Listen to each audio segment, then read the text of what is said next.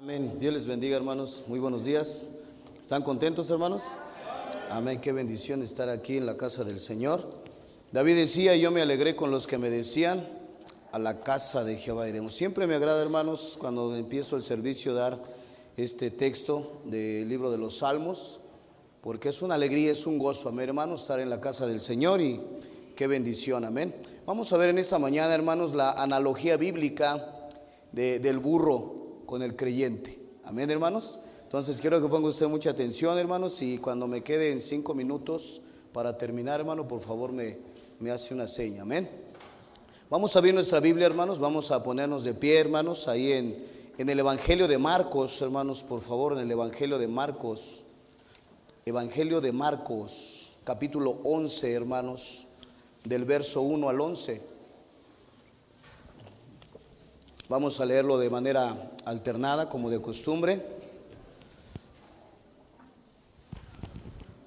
La analogía bíblica del burro con el creyente. Ya lo tenemos, hermanos. Evangelio de Marcos en el capítulo 11, versos del 1 al 11. Y vamos a dar lectura. Dice la Biblia, hermanos. Cuando se acercaban a Jerusalén, junto a Betfagé y a Betania, frente al monte de los olivos, Jesús envió dos de sus discípulos.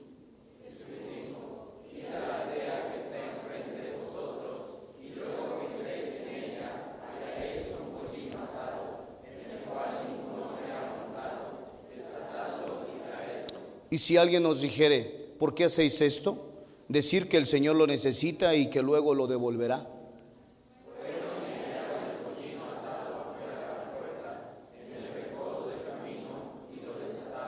Y uno de los que estaban ahí les dijeron, ¿qué hacéis? ¿Qué hacéis desatando el pollino?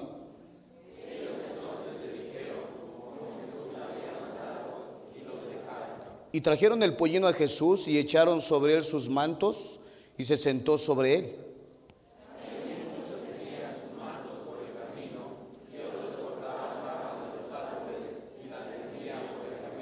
Y los que iban delante y los que venían detrás dando voces diciendo, Osana, bendito el que viene en el nombre del Señor.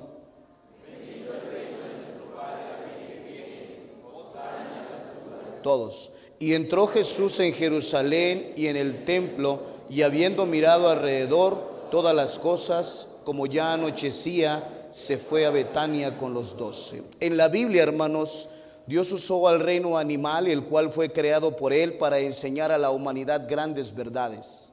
En Génesis capítulo 7, los animales entraron en el arca que Noé construyó por su propio pie sin ser obligados a entrar para mostrar al hombre obediencia y voluntad cedida a Dios, su creador. En Génesis capítulo 8, Dios usó a un cuervo y a una paloma para mostrar al hombre la libertad en Dios. En Números capítulo 22, Dios usó a una burra para enseñar a Balaam temor, respeto y obediencia a Dios.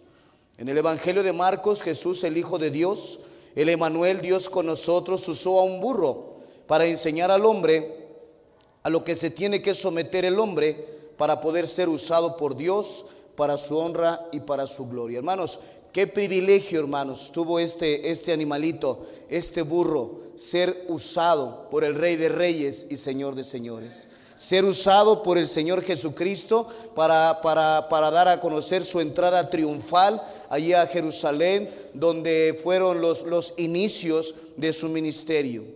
Como quisiéramos por un momento, hermanos, ser este burrito. La analogía bíblica del burro con el creyente. Vamos a orar, hermanos, le invito a que incline su rostro, cierre sus ojos, vamos a orar. Amado Dios, gracias damos en esta mañana por tu palabra. Gracias, Señor, por la iglesia, Señor, por las puertas de la iglesia que se abren para que su pueblo, Señor, venga a regocijarse con su palabra. Que tu Santo Espíritu, Señor, nos hable en esta mañana, que podamos entender, Señor, que es un privilegio, Señor, ser usados por ti. Padre, un privilegio, Padre, que, que no todos tienen. Palabra dice, no todo el que me diga, Señor, Señor, entrará en el reino de los cielos, sino el que haga la voluntad de mi Padre que está en los cielos. Gracias le damos, Padre. Reúnase con nosotros. Bendiga las enseñanzas, Señor, de escuela dominical en las distintas áreas de esta iglesia. Y allá en tu iglesia, la vida verdadera, Padre, usa con poder a aquellos que están ministrando tu palabra. En el nombre de Jesús damos gracias. Amén. Tome su lugar, hermano, por favor. Tome su lugar el burro, hermanos. El burro es un animal de carga que por muchos años ha sido un animal de mal ver, objeto de burla, poco apreciable, usado para vergüenza, vil, despreciable. Si a usted le pidieran montarse en un, en un, en un, en un corcel blanco con una silla plateada o en un burro, usted y yo escogeríamos montarnos en ese, en ese caballo, ¿verdad? Blanco, con una silla plateada y con trenzas ahí en su, en su, en su pelaje. Y usted y yo diríamos, no, pues cómo me voy a montar en ese burro, ¿verdad? Maloliente, chaparro. Pero hermanos, el burro es un animal de carga que por muchos años ha sido un animal de mal ver objeto de burla, poco apreciable, usado para vergüenza, vil, despreciable. Este animal, hermano, representa o simboliza la vida del hombre. Una vida que ante la soberana, ah, perdón, ante la, ante la, ante la soberanía, el poder y la divinidad del único Dios verdadero es insignificante, hermanos. En segunda de Samuel, no vaya usted ahí, hermano. En segunda de Samuel, en el capítulo 7, en el verso 8, Jehová le dijo al profeta Natán que le dijera a David: Ahora pues dirás así a mi siervo David. Así ha dicho Jehová, Dios de los ejércitos: Yo te tomé del redil de detrás de las ovejas para que fueses príncipe sobre mi pueblo Israel. A David el rey, hermanos, desafortunadamente se le estaba subiendo, hermanos, eh, eh, eh, la fama, ¿verdad? El poderío, el liderazgo a la cabeza. Su ego estaba apoderándose de su humildad y Dios le tuvo que decir a través del profeta Natán, tú no eras nada, David. ¿Estás ahí, hermano? Eras un pastorcillo de ovejas, maloliente, despreciable, ignorado, nada valorado.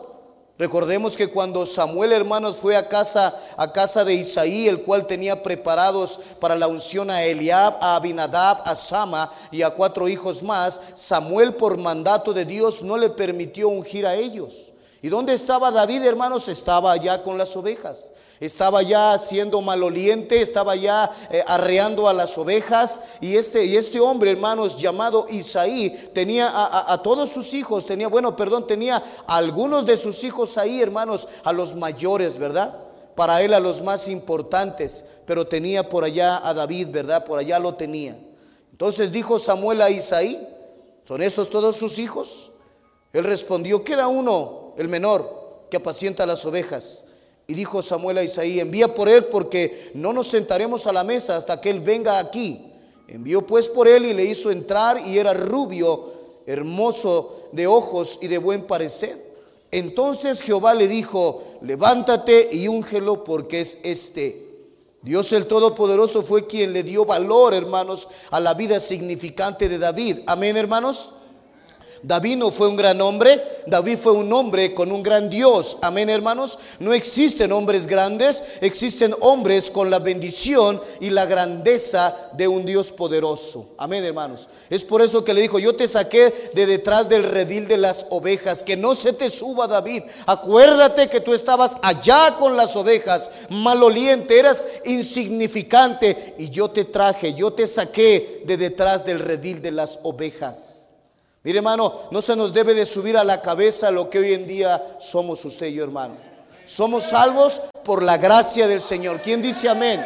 Recuerda, hermano, y debemos de tener bien en mente en todo momento, hermano, lo que éramos antes de venir al conocimiento del Señor. Debemos de recordar, hermano, de dónde nos sacó el Señor. Estábamos allá, hermanos, en el redil de detrás de las ovejas. Éramos insignificantes. Primera los Corintios, dice la Biblia, hermanos. Primera a los Corintios. Primera a los Corintios capítulo 1. Verso 25. Que no se nos suba la cabeza, hermanos.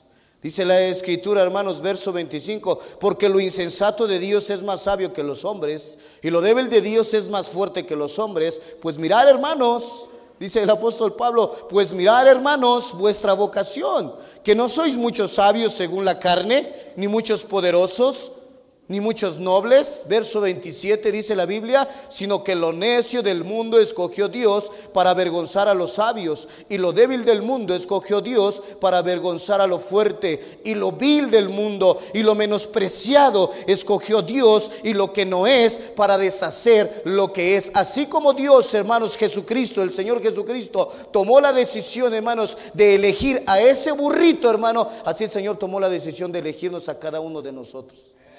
Amén, hermanos. Lo vil del mundo y lo menospreciado escogió Dios y lo que no es para deshacer, dice la escritura, lo que es, a fin de que nadie se jacte en qué, hermanos, en su presencia. A los ojos del poderoso, soberano y santo Dios, solo somos lo más vil y despreciable de este mundo que en su infinita gracia y en su fiel misericordia, hermanos, nos amó, nos salvó, y, hermanos, y nos quiere dar el sublime privilegio de servirle en su obra. Amén. Ahora, hermanos, para poder servir a nuestro Dios, primeramente debemos de reflejarnos en este burrito, en este animalito. Número uno, al igual que este burro, fuimos predestinados por Dios. Predestinación es el conocimiento anticipado de Dios en la vida de aquellos que, crean en Cristo y lo acepten como su Salvador personal. Predestinación es el propósito de la gracia de Dios hacia aquellos a quienes a través de la fe en la sangre de Cristo salvará por la eternidad con el propósito de que les sirvan expandiendo el mensaje de salvación al mundo entero. Al igual que este burrito, hermanos, fuimos nosotros predestinados. Ahí en Marcos 11, regrese conmigo ahí, hermanos, por favor. Marcos 11.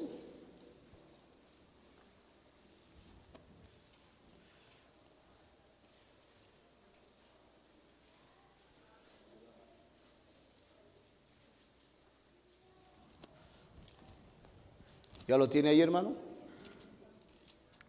Marcos capítulo 11, versos 2 y 3, dice la escritura, y les dijo, perdón, Marcos, Marcos 11, 2 y 3, y les dijo, id, y les dijo, id, ¿a dónde hermanos? A la aldea que está enfrente de vosotros, luego que entréis en ella hallaréis un pollino, atalo, atado, perdón, en el cual ningún hombre ha montado, desatarlo y traerlo.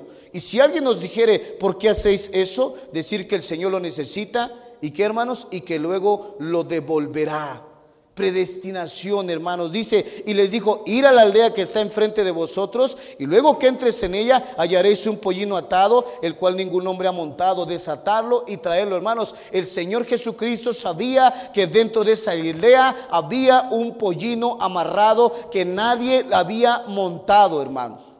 Dice la escritura en Zacarías 9:9, no vayas ahí hermano, dice la Biblia, alégrate mucho hija de Sión, da voces de júbilo hija de Jerusalén, He aquí tu rey vendrá a ti justo y salvador, humilde y cabalgando sobre un asno, sobre un pollino de asna. Estaba, hermanos, ya profetizado por el profeta Zacarías, hermanos, que ese, ese, ese pollino, ese burrito, hermanos, que el Señor Jesucristo eligió para hacer su entrada triunfal a Jerusalén, estaba ya predestinado, hermanos, por Dios para que Jesús entrara. Amén, hermanos. Ya estaba escrito, ya estaba predestinado. Jesús ya sabía que entrando en la aldea estaría ahí el burro atado y lo ocuparía. Eso es, hermanos, anticipado conocimiento de Dios. Efesios capítulo 1. Ese es el anticipado conocimiento de Dios, que es predestinación. Ahora, al igual que el burro, hermanos, para poder servirle, el creyente debe de ser predestinado por Dios para servirle. Amén, hermanos. Efesios capítulo 1, versos del 3 al 6. Bendito sea el Dios y Padre de nuestro Señor Jesucristo. Y dice ahí, hermanos, que nos bendijo con toda bendición espiritual en los lugares celestiales en Cristo. Verso 4, según nos escogió en Él antes de la fundación del mundo para que fuésemos santos y sin mancha delante de Él, en amor, habiéndonos que hermanos, predestinado para ser adoptados hijos suyos por medio de Jesucristo, según el puro afecto de su voluntad. Amén, hermanos. Para alabanza de la gloria de su gracia significa para dar a conocer al mundo perdido que la salvación es por gracia en el Señor Jesucristo. Amén, hermanos. Al igual que ese burrito, hermano, el Señor nos predestinó para el servicio de su obra. Romanos 8:29, vaya conmigo por favor. Romanos 8:29.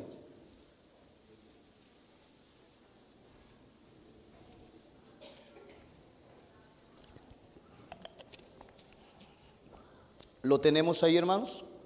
Dice la escritura, porque a los que antes conoció, también los predestinó. Amén. Porque a los que antes conoció, también los predestinó para que fuesen hechos conforme a la imagen de su Hijo, para que Él sea el primogénito entre muchos hermanos. Hermanos, Dios quiere que seamos a la imagen de Cristo. Amén para que este mundo perdido por testimonio y palabra crean en Cristo y lo acepten como su Salvador personal. Al igual que este burro, fuimos predestinados por Dios a través del Señor Jesucristo, hermanos, para servirle en su obra. Amén, hermanos. El burro le sirvió, usted le tiene que servir al Señor. Si el burro le sirvió, hermano, usted le tiene que servir al Señor. Hermano, el Señor no nos llamó, el Señor no nos predestinó. Mire, hermano, la salvación es por gracia. Amén, hermano. Pero miren, más nosotros salimos allá afuera, tocamos puertas, ganamos almas, la gente acepta a Cristo como su Salvador personal. Muchos de ellos no vienen a la iglesia. Muchos, y mire, hermano, la iglesia es el lugar donde nosotros vamos a aprender, hermano, a vivir una vida que le agrade a Dios y vamos a aprender cómo servirle a Dios. Para eso estamos aquí, hermano. Este no es un club social, ¿sabías, hermano? Es un lugar donde vamos a aprender a vivir una vida de acuerdo a la voluntad de Dios y donde vamos a aprender, donde nos vamos a entrenar, hermano, para servir a Dios. Amén, hermano. Esa es la iglesia. ¿Qué pensabas que era la iglesia? Un club social. No, hermano, la iglesia, hermanos, es un cuartel general donde nos vamos a entrenar para el servicio de la obra de Dios. Amén. Ahí estaba ese burrito, ahí estaba amarrado, el Señor ya lo tenía predestinado porque lo iba a montar, porque lo iba a utilizar para su servicio. Ahí estábamos usted y yo, hermano, en el alcohol, en la droga, en la pornografía, en los vicios, en el pecado. Yo no sé dónde estaba usted, hermano, pero ahí donde usted estaba, el Señor ya lo tenía predestinado para que fuera salvo y para que usted le sirviera. Quien dice amén? Número dos, hermanos, al igual que el burro, el que le va a servir tendrá que ser redimido con la sangre de un cordero. Éxodo capítulo 34, por favor. Al igual que ese burrito, hermanos, el que le va a servir tendrá que ser redimido con la sangre de un cordero. Capítulo 34 del Éxodo.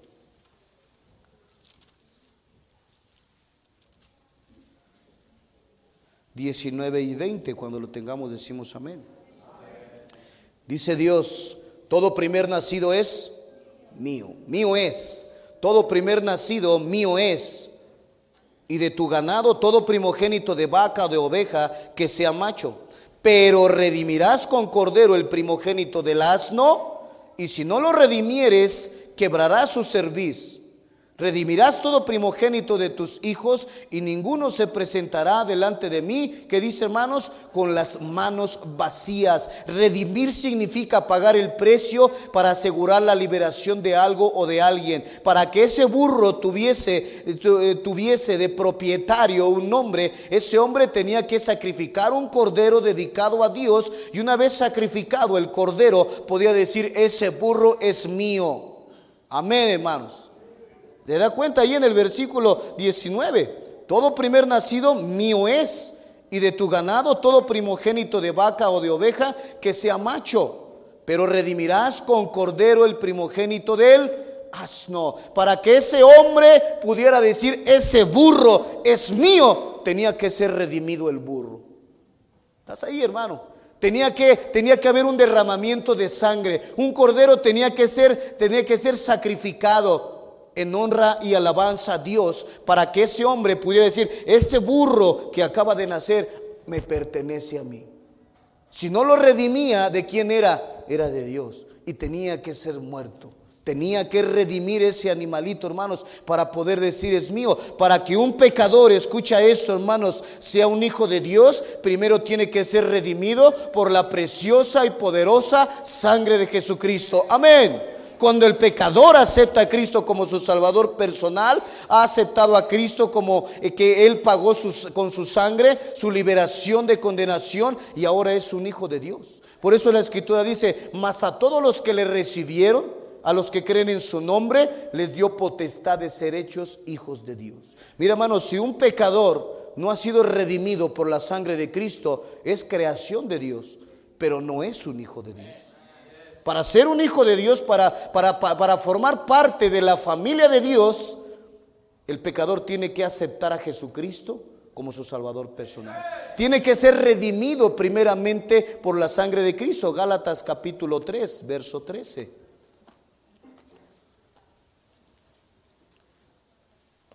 Ese burrito tenía que ser redimido con sangre para poder servir al Señor.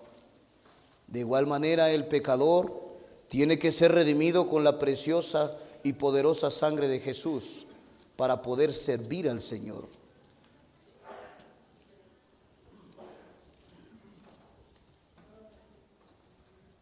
se lo tenemos hermanos, verso 13 de Gálatas. Y Cristo, léalo conmigo, dos, tres. Y Cristo nos redimió de la maldición de la ley, hecho por nosotros maldición, porque escrito está, maldito todo el que es colgado en un madero. Cristo nos redimió de la maldición de qué hermanos, de la ley. Dice la escritura en San Juan 1.29, no lo busque. Al siguiente día vio Juan a Jesús que venía a él y dijo, he aquí el Cordero de Dios que quita el pecado del mundo. He ahí el Cordero de Dios que redime al pecador y lo redime con su preciosa, santa y poderosa sangre. Amén, hermanos. Por lo tanto, hermanos, así como el burro tiene que ser redimido para poder servir a Jesús, hermanos, el pecador tiene que ser redimido por la sangre de Cristo para poder ser salvo y asimismo poder servir al Señor. Amén. Número tres, al igual que el burro, el que le va a servir tiene que ser desatado. Marcos 11.2. Regrese conmigo.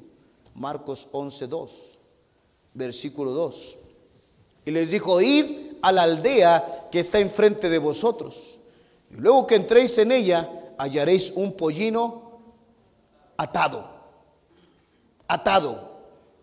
Si Cristo con su sangre preciosa, hermanos, ya te redimió, y rompió toda atadura de condenación, ¿por qué no le sirves? ¿Qué te tiene atado? ¿Por qué no tienes un ministerio en la iglesia? ¿Por qué no ganas almas? ¿Por qué no eres obrero en una ruta? ¿Por qué no estás en la cuna, hermana? ¿Por qué no estás en el rol de culto infantil? ¿Por qué no diezmas, no ofrendas? ¿Por qué no das a misiones? ¿Por qué no estás en el rol de talentos? ¿Por qué no estás en el rol del aseo? ¿Por qué no le sirves al Señor? Deja ya lo que te está atando y no te deja servir a tu Dios. Deja ya tu celular, deja la comodidad de tu cama los sábados, deja tu orgullo, deja tu apatía y sirve a Dios. Amén. Dice la escritura que, dice la escritura, y les dijo, id a la aldea que está frente de vosotros, y luego que entréis en ella, hallaréis un pollino atado. Hermano, ese pollino estaba atado, estaba amarrado. ¿Le podía servir a Jesús ahí amarrado? No tenían que desatarlo. Bueno, si tú no quitas las ataduras de tu vida, tú no vas a poder servir al Señor. Tú no vas a poder servir al Señor. Ahora, mira, hermano, cuando tú aceptaste a Jesucristo como tu Salvador personal, Él quitó toda atadura. Pero muchos cristianos, hermanos, siguen atados a ese pecado el cual el Señor ya les ha perdonado. Y no, y no les permite servir al Señor. Romanos 6, ve conmigo, por favor. Así como ese burrito tenía que ser desatado, hermanos, el creyente necesita ser desatado. Señor ya nos ha redimido, ya nos ha desatado de la condenación, de la, de la mano del enemigo, pero muchos cristianos aún se atan por su propia voluntad, hermanos, para no servir al Señor. Romanos 6, verso 12. La atadura más grande que nos impide servir al Señor, hermanos, es nuestro propio pecado. Dice la escritura, no reine pues el pecado en vuestro cuerpo mortal, de modo que, ¿qué hermanos? Que lo obedezcáis en sus concupiscencias. Las concupiscencias, hermanos, son los malos deseos. ¿Y sabe usted, hermano, qué es lo que impide que un cristiano le sirva a Dios? Sus malos deseos. Por eso dice la escritura, porque la gracia de Dios se manifestó para salvación a todos los hombres, enseñándonos que renunciando a la impiedad y a los deseos mundanos, vivamos en este siglo sobria, justa y piadosamente.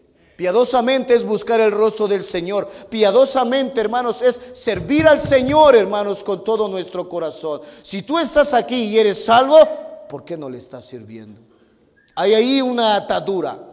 No reine pues el pecado en vuestro cuerpo mortal, de modo que lo obedezcáis en sus concupiscencias, ni tampoco presentéis vuestros miembros al pecado como instrumentos de iniquidad, sino presentaos vosotros mismos a Dios como vivos de entre los muertos, y vuestros miembros a Dios, que dice hermanos, como instrumentos de justicia, porque el pecado no se enseñoreará de vosotros, pues no estás bajo la ley, sino bajo la gracia. Estos pies me llevaban a la cantina, ahora estos pies me llevan a ganar almas. Amén. Estas manos me servían para hacer señales incorrectas, maldiciones a los hombres. Con estas manos hoy en día enseño la palabra de Dios aquellos que no conocen a Cristo. Con estos labios lisonjeaba, con estos labios yo albureaba, con estos labios yo maldecía, con estos labios a hoy en día, hermano, yo honro y glorifico el nombre del Señor. Predico el Evangelio, porque no me avergüenzo del Evangelio, porque es poder de Dios para la salvación. ¿Por qué no les sirves, hermanos? Cristo nos redimió con su sangre preciosa para que le sirvamos en su obra y para que y para que andemos en buenas obras, hermanos. Amén. No en malas obras, en buenas obras, dice la palabra del Señor. Para eso nos salvó, para que andemos en buenas obras, las cuales Él ha preparado para que anduviéramos en ellas. Dice la Biblia, de modo que si alguno está en Cristo, nueva criatura es. Las cosas viejas pasaron, he aquí, todas son hechas nuevas. Si antes no le servías, es porque no le conocías, pero ahora le conoces, ahora eres salvo, ¿por qué no le sirves? Si eres una nueva criatura, ¿por qué no le sirves? Número cuatro, al igual que el burro, el que le va a servir tiene que ser amansado por Jesús. Regrese ahí a Marcos, por favor. Capítulo 11.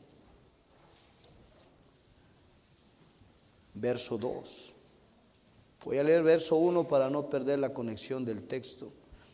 Cuando se acercaba a Jerusalén junto a Betfagé y a Betania frente al monte de los olivos, Jesús envió dos de sus discípulos y les dijo, ir a la aldea que está frente de vosotros, y luego que entréis en ella y haréis un pollino atado, y dice hermanos, en el cual ningún hombre ha montado, en el cual ningún hombre ha montado. ¿Ha montado usted un burro que nunca ha sido montado por un hombre? ¿Se atrevería a hacerlo? Hermanos, es bravo el animalito, aunque esté chaparrito y panzón y es bravo, hermano. Es bravo. El burro, hermano, si usted nunca lo ha montado, hermano, intente algún día por ahí en un rancho que amarren al burro, se monte a usted y le dice a aquel, suéltalo. Va a ver usted, hermano. Se va a prender el animalito y aunque le arrastren las patas a usted, hermano, pero lo va a traer, lo va a traer como lazo de cochino, dicen por ahí. ¿Cómo se imagina usted que ese burro al cual nadie había montado? ¿Cómo se lo imagina? ¿Manso o arisco? Arisco, rebelde. Jesús tuvo que amansar a ese burro y así lo tiene que hacer con aquellos que Él quiere que le sirvamos. Lo tiene que hacer. Usted y yo somos ariscos y rebeldes a la voluntad de Dios, hermanos, y Él tiene métodos para amansarnos. Mira, hermanos, si el Señor te ha llamado, quizás joven señorita, te ha llamado el Señor para que le sirvas de tiempo completo y tú te estás resistiendo porque eres rebelde, el Señor tiene métodos. Quizás el Señor te está llamando, hermano, para que le sirvas en algún ministerio de la iglesia, pero tú te estás resistiendo. Él tiene métodos.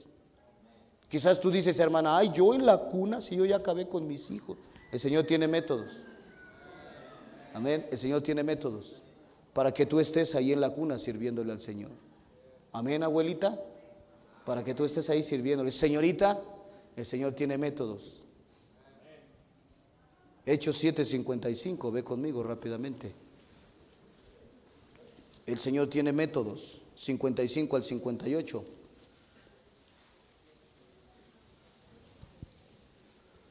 Pero Esteban, lleno del Espíritu Santo, puesto los ojos en el cielo, vio la gloria de Dios y a Jesús que estaba en la diestra de Dios. Y dijo, he aquí veo los cielos abiertos y al Hijo del Hombre que está a la diestra de Dios. Entonces ellos dando grandes voces se taparon los oídos y arremetieron una contra él. Y echándole fuera de la ciudad le apedrearon. Y los testigos pusieron sus ropas a los pies de un joven que se llamaba Saulo. Era arisco, era rebelde, era bronco a la voluntad de Dios. Él creía, él pensaba que estaba haciendo la voluntad de Dios, pero no era así, hermano. No era así. Dice era que era un joven llamado Saulo. Y apedreaban a Esteban mientras él invocaba y decía, Señor Jesús, recibe mi espíritu. ¿Estás ahí, hermano? Saulo de Tarso era rebelde a la voz de Dios, ingobernable, tosco, grosero, altivo, orgulloso. Capítulo 8, versos del 1 al 3. Y Saulo, dice la escritura, consentía en su muerte, la muerte de Esteban. En aquel día hubo una gran persecución contra la iglesia que estaba en Jerusalén y todos fueron esparcidos por las tierras de Judea y de Samaria, salvo los apóstoles. Y hombres piadosos llevaron a entrar a Esteban e hicieron gran llanto sobre él. Y Saulo, que dice la, iglesia, la, Biblia, hermanos, y Saulo asolaba la iglesia y entrando casa por casa arrastraba a hombres y a mujeres y los entregaba en la cárcel. Saulo era este burro que nadie había montado jamás. Era el alumno más destacado del rabino Gamaliel. Era el principal aspirante a ser el gobernante del Sanedrín. 70 hombres estarían bajo su mando en cuanto a las decisiones religiosas del pueblo judío. Celoso de la ley mosaica. Nadie le podía refutar nada en cuanto a la ley de Dios, hermanos. Capítulo 9, versos 1 y 2. Vemos todavía ahí a ese burro que nadie había montado, nadie podía treparse sobre él, hermano. Era diestro en las escrituras. Saulo, respirando aún amenazas de muerte contra los discípulos del Señor, vino al sumo sacerdote y le pidió cartas para las sinagogas de Damasco, a fin de que si hallase algunos hombres o mujeres de este camino, los trajese, que hermanos, presos a Jerusalén. Al igual que el burro, Jesús tuvo que poner mano dura con Saulo. Al igual que ese burrito, al igual con Saulo, hermano, si nosotros no tomamos la decisión voluntaria de servir a Dios, Él va a poner mano dura. Él va a hacer algo, hermano. Pero cuando el Señor ha predestinado a alguien para que le sirva, dice la Biblia que el llamamiento de Dios es irrevocable. Estés donde estés, te metas donde te metas, te encuentres donde te encuentres, ahí va a estar la mano de Dios. Ahí va a estar la mano del Señor. Dice la escritura, hermanos, en el verso 3. Verso 3. Mas yendo por el camino, mira, dice la escritura, verso 2, y le pidió cartas para las sinagogas de Damasco, a fin de que si hallase algunos hombres o mujeres de este camino, los trajese presos a Jerusalén, respirando amenazas de muerte. ¿Puedes imaginarte, hermano, cómo iba Saulo? Ya con esas cartas en la mano, ya con esas órdenes de aprehensión. Iba arriba de su caballo, bien chicho, ¿verdad? Bien rebelde, bien grosero, bien tosco, planeando cómo se los iba a encontrar, cómo los iba a maltratar, cómo los iba a arrastrar. Dice la escritura que los sacaban de las casas y los arrastraban. ¿Puedes imaginarte el ego de Saulo hasta dónde lo llevaba? Así como cuando usted y yo no le queremos servir al Señor, ¿qué? ¿Yo ganar almas? ¿Yo andar caminando y ensuciarme mis zapatos? ¿Cómo cree? pastor está mal. Conmigo se equivocó. Yo no, yo aquí, a mí que me deje predicar. Estoy en la lista de los que van a predicar. Pero ganar almas no, como que ir a tocar puertas, cargar a los niños, a los chiquillos con piojos. Pues, ¿Cómo cree, pastor? No, yo no. Yo no. ¿Verdad, hermanita? Sientes como que, no, hombre, para que se te suba un piojo. No, no, no. ¿Cómo crees? Dios tiene métodos. Dios tiene métodos. Y ahí va este hombre, mira, con su ego hasta arriba, hermanos. Mas yendo por el camino aconteció que al llegar cerca de Damasco, repentinamente le rodeó un resplandor de luz del cielo y cayendo en tierra. Ahí el Señor lo amansó, ahí lo domó. Amén. Cayó en tierra Se tuvo que postrar, hermanos, tragó tierra, se empolvó, hermanos. ¿Dónde estaban esas órdenes de aprehensión? Fueron a dar por allá, hermanos. ¿Dónde quedó el ego? ¿Dónde quedó, hermanos, eh, eh, este, eh, ¿cómo se llama, hermanos? la, la mala actitud que traía él, hermano. Quedó humillado delante del Señor. Y cayendo en tierra oyó una voz que le decía, Saulo, Saulo, ¿por qué me persigues? ¿Por qué me persigues? ¿Estás ahí, hermano? Y el tosco, el rudo, el valiente, que le dijo, ¿quién eres, Señor? ¿Quién eres, Señor? Mira, hermano, llegará el momento, si usted y yo no le servimos al Señor de todo corazón, llegará el momento, hermano, que el Señor va a utilizar algún método que no nos va a gustar y vamos a decir, ¿qué quieres que yo haga? Yo no sé, una enfermedad, yo no sé, algo puede llegar a nuestra vida, hermanos, para que le sirvamos. La mayor parte de los que estamos tras un púlpito, hermanos, que nos resistimos, algo sucedió. Algo tuvo que pasar para que le dijéramos, Señor, ¿qué crees que siempre sí?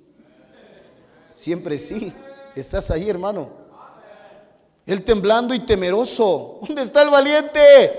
¿Dónde está el tosco, el rudo, el grosero? Él temblando y temeroso dijo, Señor, ¿qué quieres que yo haga? Y el Señor le dijo, levántate y entra en la ciudad y se te dirá lo que debes de hacer. Aquel, hermanos, que estaba, aquel que estaba preparado para dar órdenes, tuvo que recibir órdenes. Entra y se te dirá lo que has de hacer. Se puso a las órdenes de Ananías. Tú no te quieres poner a las órdenes del capitán de ruta. Yo. Del pastor. Hay muchos que no se quieren poner a las órdenes del pastor a las órdenes del capitán de ruta, a las órdenes de la hermana que lleva el control del ministerio. Amén. Pero el Señor tiene métodos, hermanos. Jesús le provocó a Saulo una ceguera que dejó secuelas en los ojos de Saulo, que fue el apóstol de los gentiles. Esas secuelas, hermanos, le quedaron hasta el día de su muerte. Dice la escritura en 2 Corintios 12, 7, hermanos, no lo busque ahí por cuestión del tiempo. Pero dice la escritura, hermanos, que, que, el apóstol Pablo le decía, tres veces he rogado al Señor que lo quite de mí y me ha dicho, bástate mi gracia. ¿Sabe usted, hermano, qué? Dolores de cabeza, migrañas fuertes. Los historiadores cuentan que los ojos del apóstol Pablo los tenía brincados, hermano por esos fuertes dolores. El evangelista más grande de todos los tiempos, el fundador de iglesias, le dijo al Señor, Señor, tres veces te he rogado que me lo quites y me has dicho, bástate mi gracia. El Señor lo tuvo que humillar, hermano.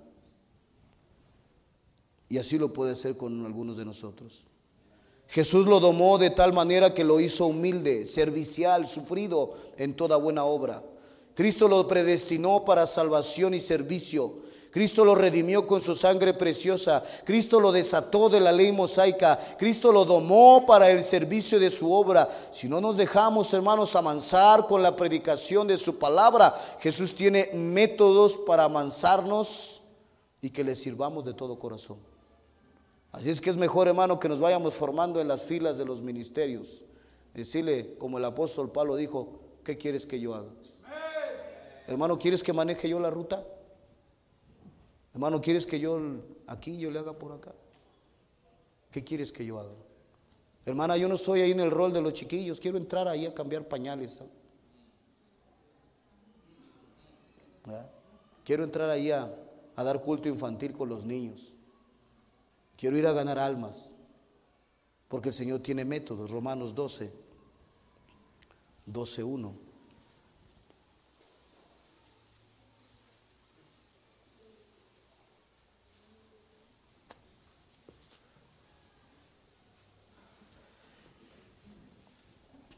Amén, hermanos. Así que hermanos, dice ahí el apóstol Pablo, así que hermanos os ruego por las misericordias de Dios que presentéis vuestros cuerpos en sacrificio vivo, santo, agradable a Dios, que es vuestro culto racional, mental, hermano. Todo comienza, mira, hermano, el servir al Señor, hermano, tanto, tanto siendo negativos como positivos, todo comienza aquí. nuestro corazón, nuestra mente. Por eso la escritura dice en el libro de Proverbios, Hijo mío, dame tu corazón. Cuando nosotros le damos al Señor nuestro corazón, le estamos dando nuestros pensamientos. Hijo mío, dame tu corazón y miren tus ojos por mis caminos. Para que un cristiano le sirva a Dios, primeramente tiene que darle su corazón. Al darle su corazón ya le ha dado sus pensamientos. Y es un sacrificio, dice la Biblia, santo, agradable a Dios. Agradable a Dios.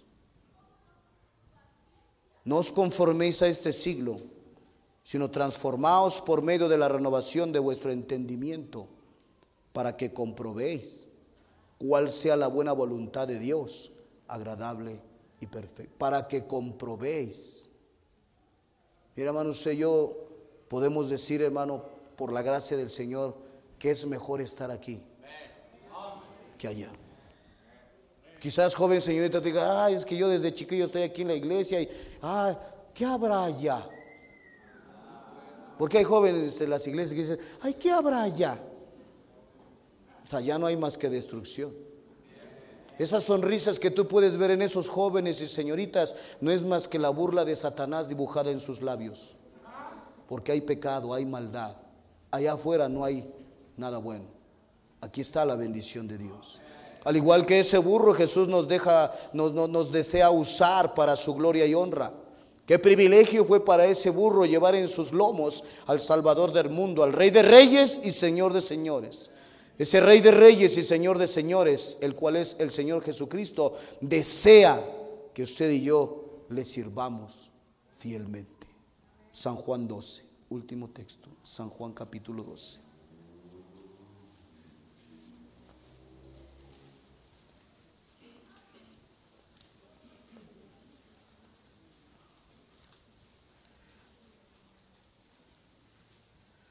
12:26. Yo no sé de ti, hermano, pero este texto yo lo tengo bien subrayado aquí en mi Biblia. Ese texto, hermanos, me anima a servirle. Y aquí está el por qué me anima a servirle. Dice la escritura, Jesús dice, si alguno me sirve, sígame. Y donde yo estuviere, ahí también estará mi servidor. Si alguno me sirviere, Vamos a leerlo juntos. Dos, tres. Si alguno me sirve, sígame. Y donde yo estuviere, ahí también estará mi Salvador. Si alguno me sirviere, mi Padre le honrará. Hermano, ¿qué te parece que si tomas la decisión de ser el asistente de Jesús? Amén. Dice, si alguno me sirviere, sígame. Amén. Y si yo, donde, yo, donde yo estuviere, ahí estará Él. Si alguno me sirviere, dice, mi Padre, mi Padre le honrará. Vamos a orar, hermanos. Ojos cerrados, nadie mirando. Padre Celestial, Señor, te amamos, te damos las gracias por tu palabra, Señor. Gracias, Padre, porque a través de la palabra de Dios, tu santa palabra, Señor, nos damos cuenta que, Padre, ese burrito quizás insignificante, nos enseña una gran verdad, Padre. Ayúdanos, Señor, a poder ser como ese animalito, dóciles a tu voz, Señor. Mansos, humildes. Gracias te damos en el nombre de Jesús. Amén.